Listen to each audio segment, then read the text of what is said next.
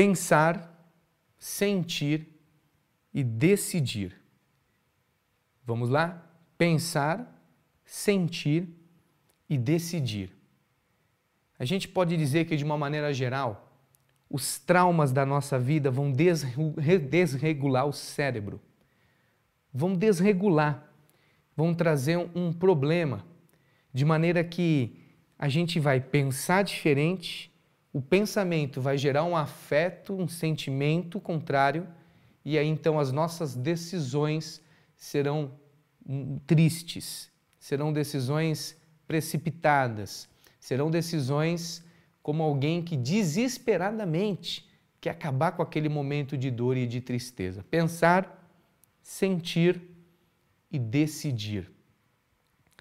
Muito disso tem a ver com os pais, com o futuro, com o corpo, aceitação, com a família, com o desempenho, aonde cada um tem como esse momento difícil de pensar, sentir e decidir.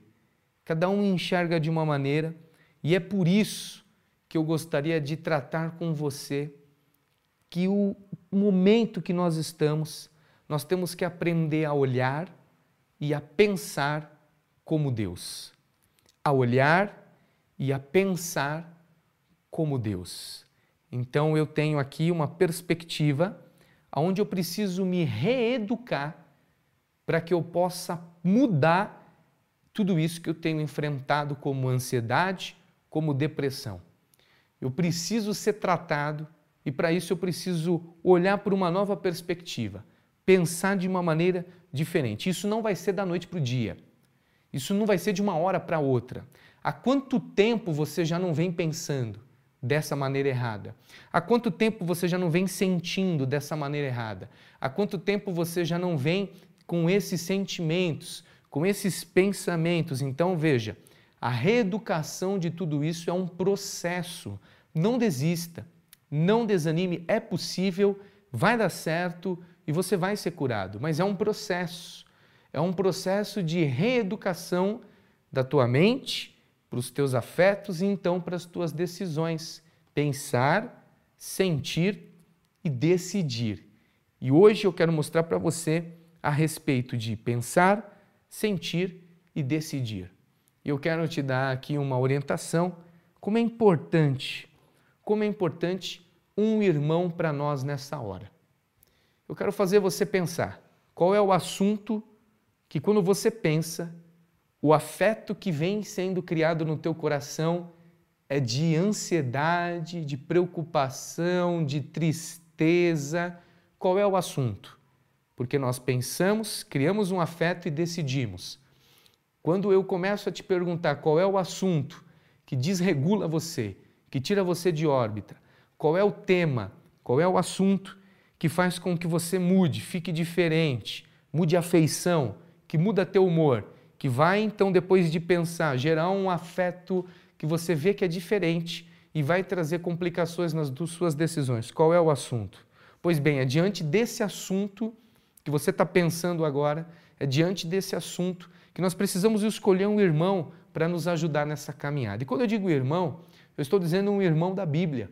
Eu estou dizendo um irmão da palavra de Deus. Estou dizendo um irmão aonde nós possamos ler aquilo que ele escreveu e receber como poder a escritura que foi colocada na Bíblia. Eu escolhi como irmão para mim e eu gostaria de ver com você o irmão chamado Paulo. Você pode escolher Mateus, você pode escolher Lucas, você pode escolher tantos outros irmãos. Eu escolhi um irmão chamado Paulo e ele escreveu algo em Filipenses, capítulo de número 4, que é exatamente aqui, nesse ponto, que eu quero ver com você na noite de hoje. Então, por favor, você que puder, pegue a sua Bíblia. Nós estamos em Filipenses, capítulo de número 4, e eu vou começar a ler com você do versículo de número 4 em diante, tá bom? Então, nós estamos em Filipenses, capítulo de número 4. Eu escolhi um irmão chamado Paulo, e esse irmão escreveu uma carta aos Filipenses. E eu quero saber o que tem nessa carta que está no meu coração, eu quero poder compartilhar com você nessa noite. Vamos lá?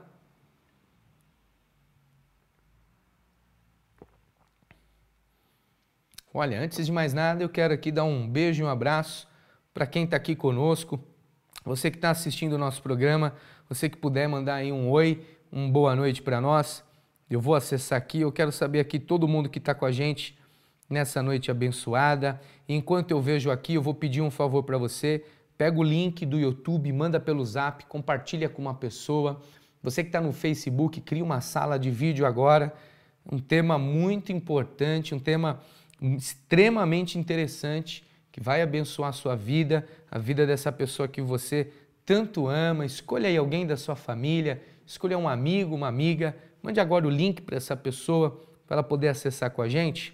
Eu vou começar aqui vendo os comentários do pessoal que está com a gente pelo YouTube, tá bom? Vamos lá. Nós temos aqui um nome aqui, olha, pergunta de boa noite, a paz do Senhor Jesus, boa noite. Nós temos a Karina, Boa noite, a paz, Karina, boa noite. Nós temos a Rosimeira, minha mãe, um beijo, mãe, glória a Deus. Nós temos a Leidiane também, a paz do Senhor Jesus, a paz, querida. Nós temos aqui a Elaine, boa noite, a paz do Senhor, boa noite, Elaine. Nós temos aqui o pastor Tião, pastor Tião, um beijo no teu coração. Nós temos a Lourdes Aguiar, olha aqui, do pessoal da cidade Tiradentes, olha que está conosco aí todo domingo de manhã. Um beijo para vocês, viu? Sejam abençoados. Nós temos a Neuza Reis, a paz do Senhor, glória a Deus.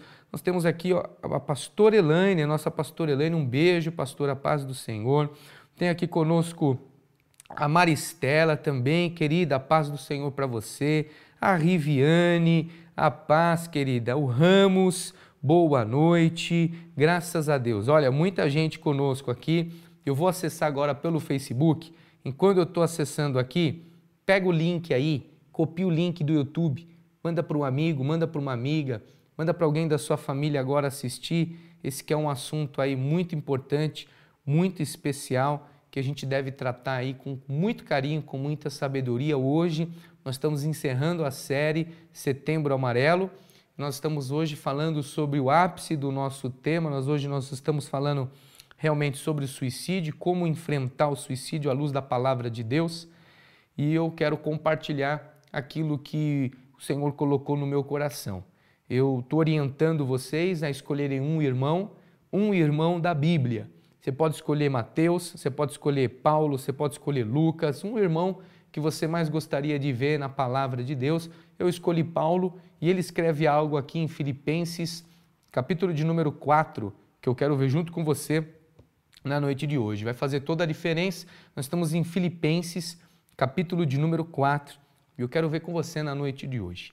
Aqui no Facebook nós temos a Márcia Santos, Elizabeth Moreno, nós temos o Jailson, Aparecida, nós temos aqui a minha esposa também, a Cibele. Que Deus abençoe a todos vocês nessa noite especial, em nome de Jesus. Vamos lá então? Vamos lá então. Vamos lá, começar aqui, eu vou começar a nossa leitura e você que tem alguma pessoa aí que você conhece, mande para ela, quem sabe é uma família que tem alguém que está lidando com isso, mande para essa pessoa, nós vamos compartilhar agora. Nós estamos em Filipenses, capítulo de número 4. Olha como o irmão Paulo, o irmão que eu escolhi, ele começa aqui dizendo assim, olha, Portanto, meus amados e muito queridos irmãos, minha alegria e coroa, estai assim firmes no Senhor amados, rogo a Evódia e rogo a Sintique que sintam o mesmo no Senhor. E peço-te também a ti, meu verdadeiro companheiro, que ajude essas mulheres que trabalharam comigo no Evangelho e com Clemente e com os outros cooperadores, cujos nomes estão no livro da vida. Então, Paulo está escrevendo para essas mulheres, elas estavam em discordância com algumas coisas, Paulo está escrevendo para ela, está pedindo ajuda de um amigo seu chamado Clemente, está dizendo que todos eles têm um nome no livro da vida e está dizendo para eles que nesse momento eles precisam aprender a respeito do Evangelho. E Paulo vai começar o versículo de número 4, e é aqui que nós entramos agora, dando instruções para nós. Eu criei aqui para nós quatro antídotos, e eu vou chamar dessa maneira.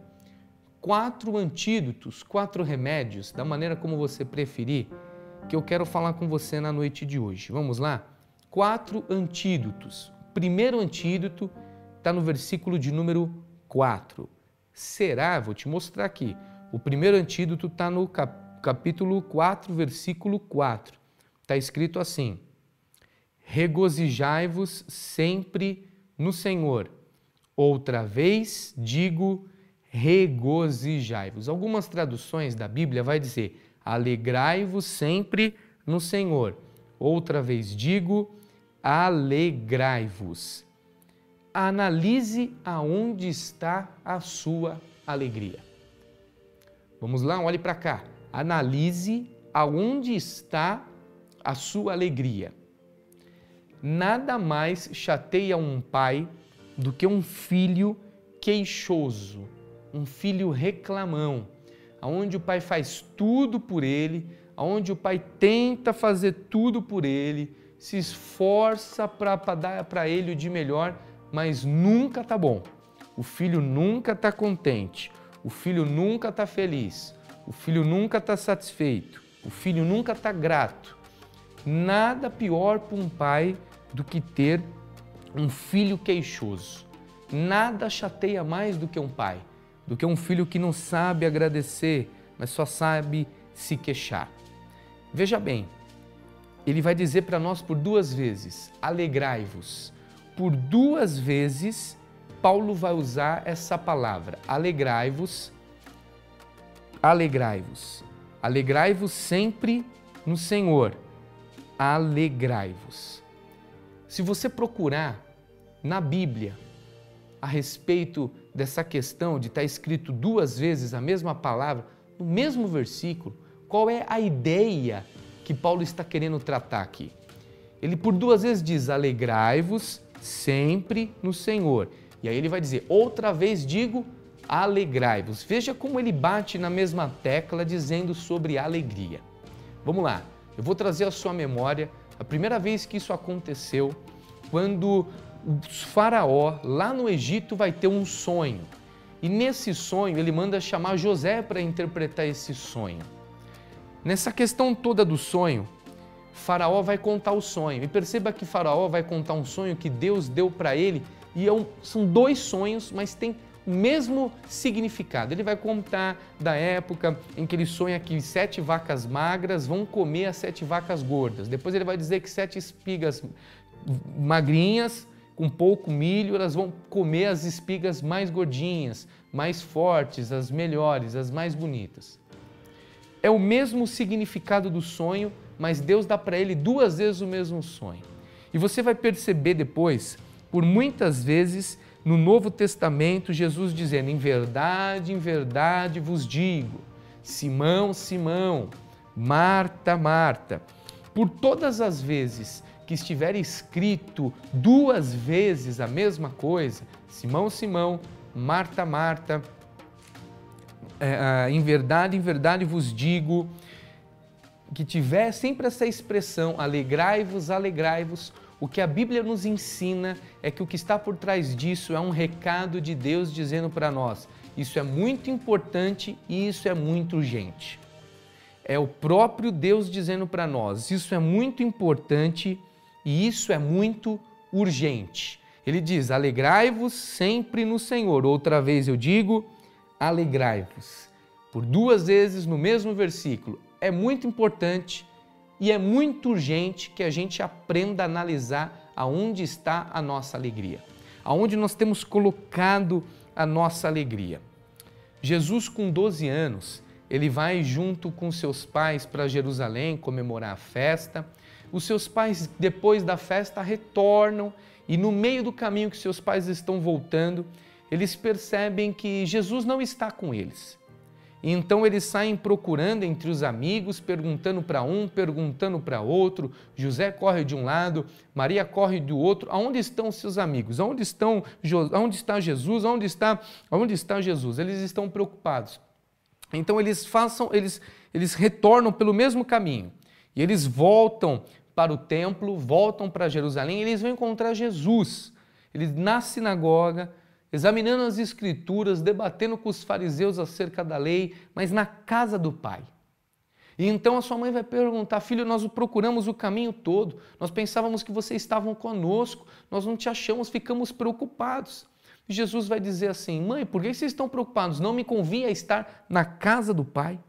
Eu queria estar na casa do Pai, me convém estar na casa do meu Pai, na casa com o meu Pai. Veja, Jesus tem 12 anos e ele está começando a adquirir consciência e nessa aquisição de consciência, nessa construção da sua personalidade, de partir para uma idade de jovem, nessa construção de Jesus, da sua consciência, ele está percebendo a necessidade de estar com o Pai. Não só com o Pai da terra, mas com um Pai celestial, com o Pai divino. E a partir deste momento, Jesus começa a falar para nós como ele enxerga a perspectiva da vida a partir dessa ideia de assumir a paternidade, de ter um pai, de se preocupar com a questão da paternidade para a sua vida. E Jesus vai nos mostrar uma lição. Ele está preocupado em estar na casa do pai, convém que eu esteja na casa do pai, eu preciso de um pai e o que me acontece depois que eu entendo que eu tenho um Pai celestial, um Pai divino? Jesus vai dizer: convém que eu estava na casa do Pai.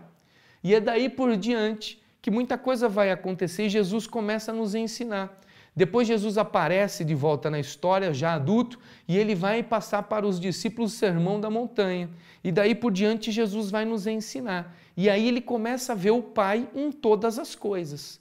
Então, depois que ele entende a necessidade que ele tem de andar com o Pai, é nítido para nós que a sua visão, o seu olhar e o seu pensar a respeito da vida muda. Porque agora o Pai está ensinando ele a enxergar a vida como tem que ser vista através dos olhos do Pai. E não só da nossa própria perspectiva, mas de uma perspectiva celestial, divina, por uma perspectiva de um Pai celestial e de um Pai divino. Então, agora com o Pai, Jesus começa a ver o Pai em todas as coisas. É por isso que Jesus diz assim: olhe para as aves no céu, elas não semeiam, elas não colhem, elas não armazenam, e o vosso Pai celestial as alimenta. E aí Jesus vai dizer: olhe para os lírios do campo, nem Salomão se vestiu tão bem quanto essa erva que hoje está viva e amanhã vai ser lançada no fogo.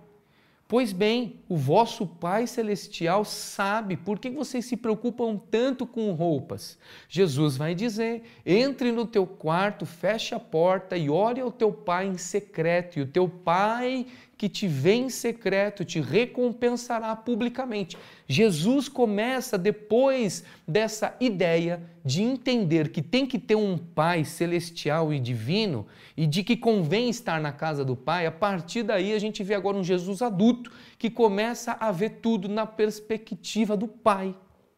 É exatamente isso que nós precisamos. É ver o Pai e ver a vida como o Pai vê e enxergar as coisas da nossa vida numa perspectiva do nosso Pai Celestial. Alegrai-vos, alegrai-vos no Senhor. Outra vez eu te digo, alegrai-vos. É a nossa maneira de ver Deus e de ver o Pai na nossa vida para nós nos alegrarmos no Senhor. Um segundo antídoto está no versículo de número 5, preste atenção. Seja a vossa equidade notória a todos os homens. Perto está o Senhor. Seja a vossa equidade notória a todos os homens. Perto está o Senhor. Que é equidade? Equilíbrio, amabilidade, moderação.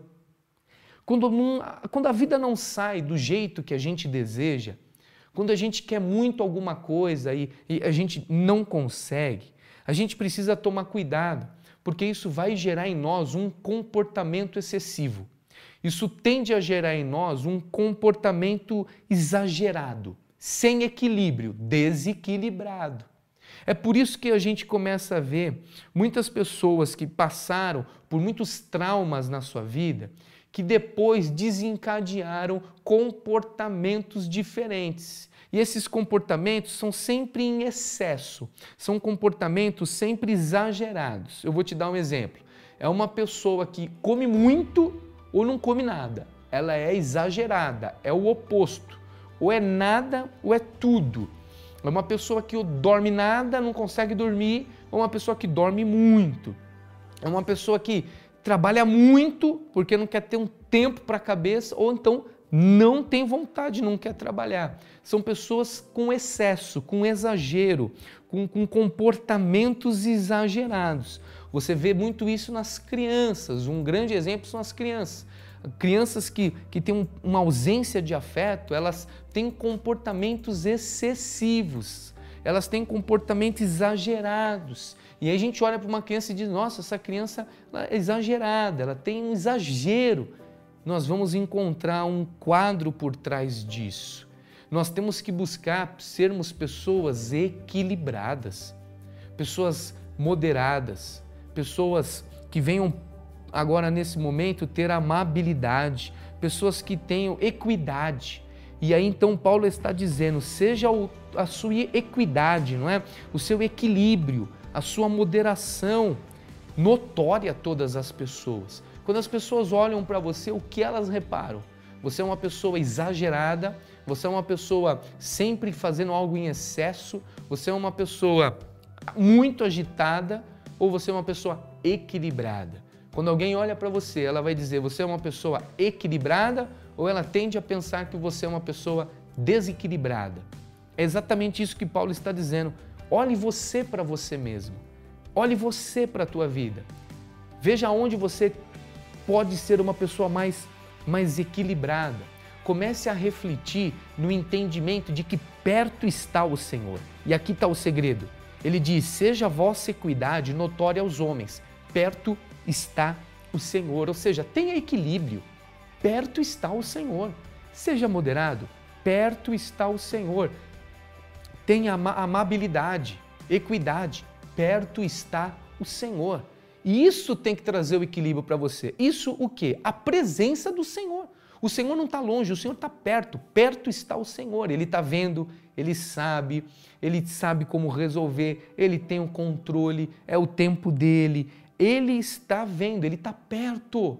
Paulo está dizendo: olha, se agarre nessa afirmação. Perto está o Senhor, ele está perto. Ele está aqui perto de mim, ele está aqui comigo, ele está aí com você, ele está perto de nós. E essa certeza de saber que Ele está perto é uma certeza de saber que Ele está vendo. Então, calma, sem exageros, calma, sem, sem excessos. Vamos buscar o equilíbrio, porque essa, essa balança de muito excesso e exagero na nossa vida essa, vai ficar descompensado, não vai dar certo lá na frente. Então, nós temos que refletir a respeito disso. Perto está o Senhor então eu posso ser uma pessoa equilibrada, porque tudo da minha vida está na mão dele. Perto ele está. Então, se ele está perto, eu busco ser uma pessoa equilibrada, porque eu confio nele. Ele está perto, ele está aqui do meu lado, ele também está vendo. Ele está vendo isso que você está passando, ele está vendo o que está acontecendo, ele está contemplando todas as coisas. Ele não é um Deus distante que está somente sentado num trono no céu. Ele é um Deus que está perto. É um Deus que está perto. Terceiro antídoto, versículo de número 6. Não estejais inquietos por coisa alguma. Antes as vossas petições sejam em tudo conhecidas diante de Deus, pela oração e súplicas com ação de graças. Olha, não é errado você falar com as pessoas. Muito pelo contrário, a Bíblia diz: confessais vossos pecados uns aos outros e orais um com os outros, porque ali haverá cura e seja curado. Mas antes de falar com as pessoas, nós temos que aprender a falar com Deus. Primeiro nós falamos com Deus. Antes sejam nossas petições conhecidas diante de Deus. Antes de a gente procurar alguém para ser vítima, procuremos Deus para poder abrir o nosso coração a Ele. Primeiro nós falamos com Deus, depois nós falamos com as pessoas. Falar com as pessoas é muito bom. Nós precisamos de pessoas, mas primeiro nós falamos com Ele. Veja que interessante. Ele diz para nós por orações e por súplicas com ação de graça. Oração e súplica é diferente. Uma coisa é uma oração, outra coisa é súplica e você já vai entender agora. A súplica, ela é uma oração de desespero da alma. É uma oração de uma pessoa que está angustiada, ela está desesperada, é como se estivesse apertando ela e ela querendo se afastar, querendo, sabe, espaço, refrigério. Angústia, uma oração de súplica, é uma pessoa que está angustiada. Quando Jesus ele chama Pedro, Tiago e João e sobe no Getsemane, e ele vai dizer para eles: Ficai aqui, eu vou ali adiante, eu vou orar um pouco. Jesus dobra o joelho e começa a orar, a oração que ele faz é repetida. Você já percebeu? Jesus repete três vezes a mesma oração e você vê que não é uma oração simples, é uma súplica. É, é uma oração de súplica, porque ele está desesperado, a alma dele está angustiada, é ali que ele vai suar gotas de sangue. Essa é a diferença, é uma oração desesperada, de uma alma que está angustiada. E é por isso que Jesus vai dizer por três vezes: ele diz a primeira, Senhor, afasta de mim, Pai, esse cálice, todavia não seja feito como eu quero, mas seja feita a tua vontade. Ele volta e vê os, os, três discípulos dormindo. Ele vai dizer: vocês não puderam nem vigiar uma hora. Olha, o espírito está pronto, mas a carne é fraca. Eu vou ali orar mais um pouquinho. Ele volta e ele vai orar a mesma coisa. Ele vai dizer: Pai, afasta de mim esse cálice, todavia seja feito, não como eu quero, mas a tua vontade. Ele volta, os discípulos estão dormindo de novo, ele fala novamente com eles e ele vai subir pela terceira vez.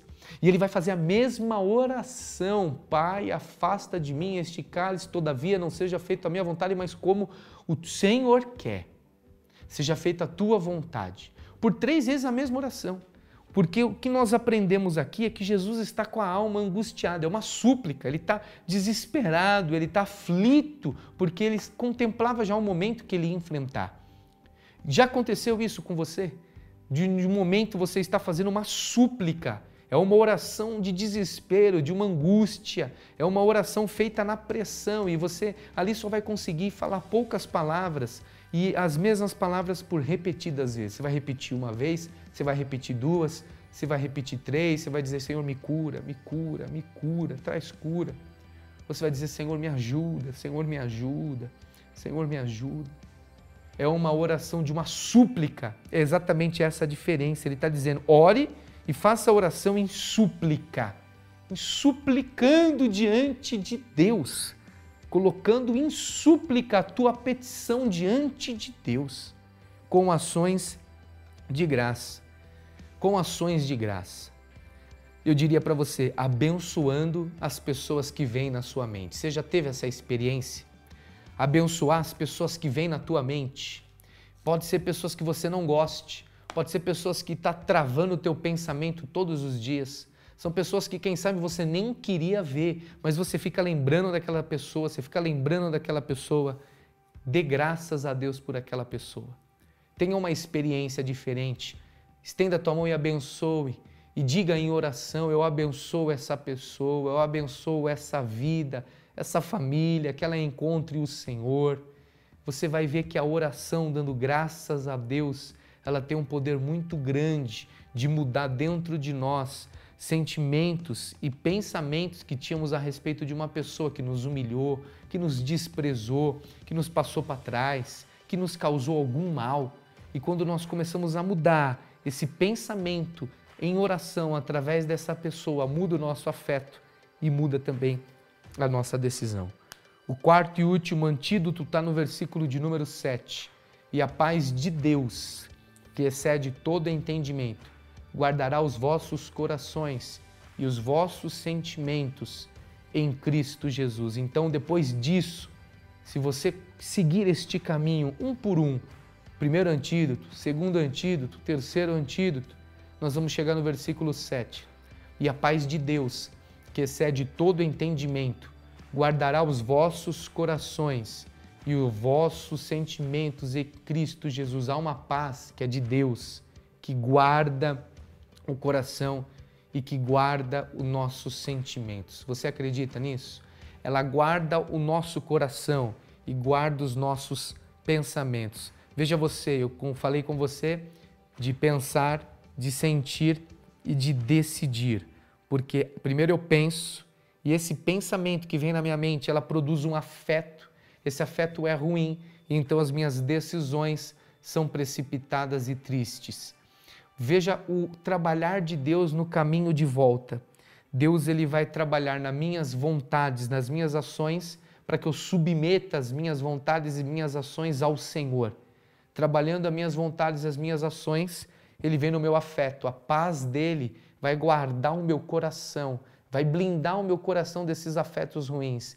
E blindando o meu coração e meus afetos, os meus pensamentos, quando vierem os pensamentos que não são do Senhor, esses pensamentos vão tentar fazer um, um afeto ruim, mas o meu coração está blindado, então o pensamento volta de novo.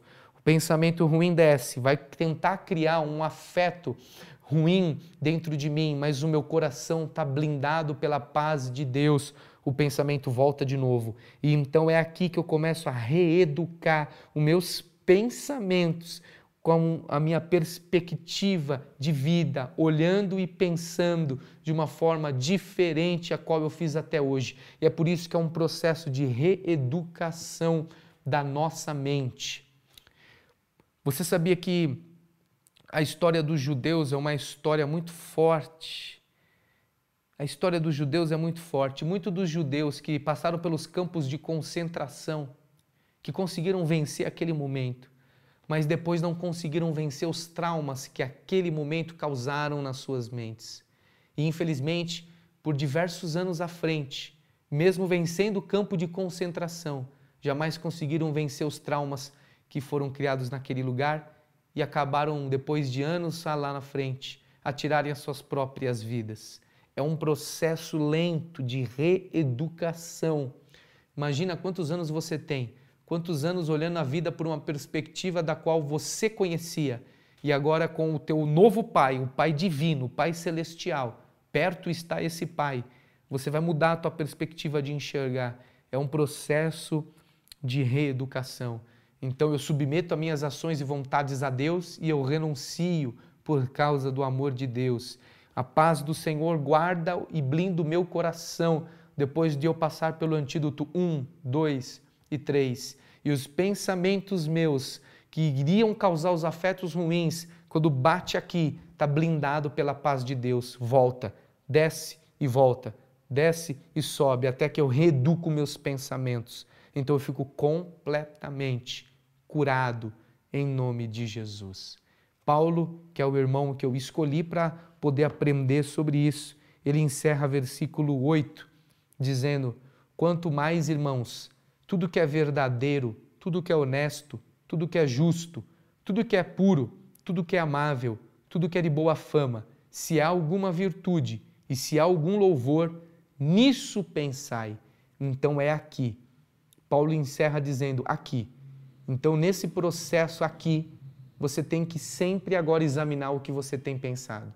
Porque, infelizmente, às vezes os nossos pensamentos não são bons. E Paulo vai dizer: quando vier esse tipo de pensamento, Examine, esse pensamento é verdade? Primeira coisa que Paulo diz: é verdade isso que você está pensando? É verdade mesmo? Ou é a tua mente criando um pensamento enganoso? Se é verdade, é honesto? Se é honesto, é justo? Se é justo, é puro? É amável? Tem boa fama? Tem alguma virtude? Tem algum louvor? Se não tem, meu irmão, pare de pensar, mude o pensamento, olhe para outro lugar, comece outro assunto. Comece a você a ser dono dos teus pensamentos. Não deixe com que seus pensamentos fluam como eles queiram. Gerencie e administre os teus pensamentos a partir de hoje. Seja você o dono desses pensamentos. E o versículo 9: O que também aprendestes e recebestes, ouvistes e vistes em mim, isto fazei, e o Deus de paz será convosco eu digo a mesma coisa. O que aprendeu e o que tem visto nesta série do Setembro Amarelo, que você possa colocar em prática e viver, e o Deus de paz estará convosco. Primeiro antídoto, segundo antídoto, terceiro antídoto, quarto antídoto. E Deus vai te dar vitória, em nome de Jesus. Vamos orar? Vamos orar. Feche os teus olhos aí onde você está. Vamos colocar a mão no coração. Vamos orar, vamos falar com o nosso Deus. Vamos orar, Pai. Estamos aqui encerrando hoje essa série sobre Setembro Amarelo, Senhor. Nós, Nós tratamos aqui, Senhor, sobre amargura, ansiedade, depressão e hoje nós estamos falando sobre suicídio. Senhor, eu escolhi o irmão Paulo para nos instruir, para me instruir. Eu estou passando tudo aquilo, Senhor, que tem estado no meu coração sobre este assunto. Senhor, que possamos receber esses quatro antídotos nesta noite. Que essa pessoa que está junto comigo agora, que ela possa receber esses quatro antídotos também sobre a sua vida. Que o Senhor faça uma grande obra. Em nome de Jesus, que o Senhor alcance lares, alcance famílias, que o Senhor alcance pessoas para a glória do teu nome. Eu profetizo a cura. Eu creio na cura. Receba a cura em nome de Jesus. Amém e amém.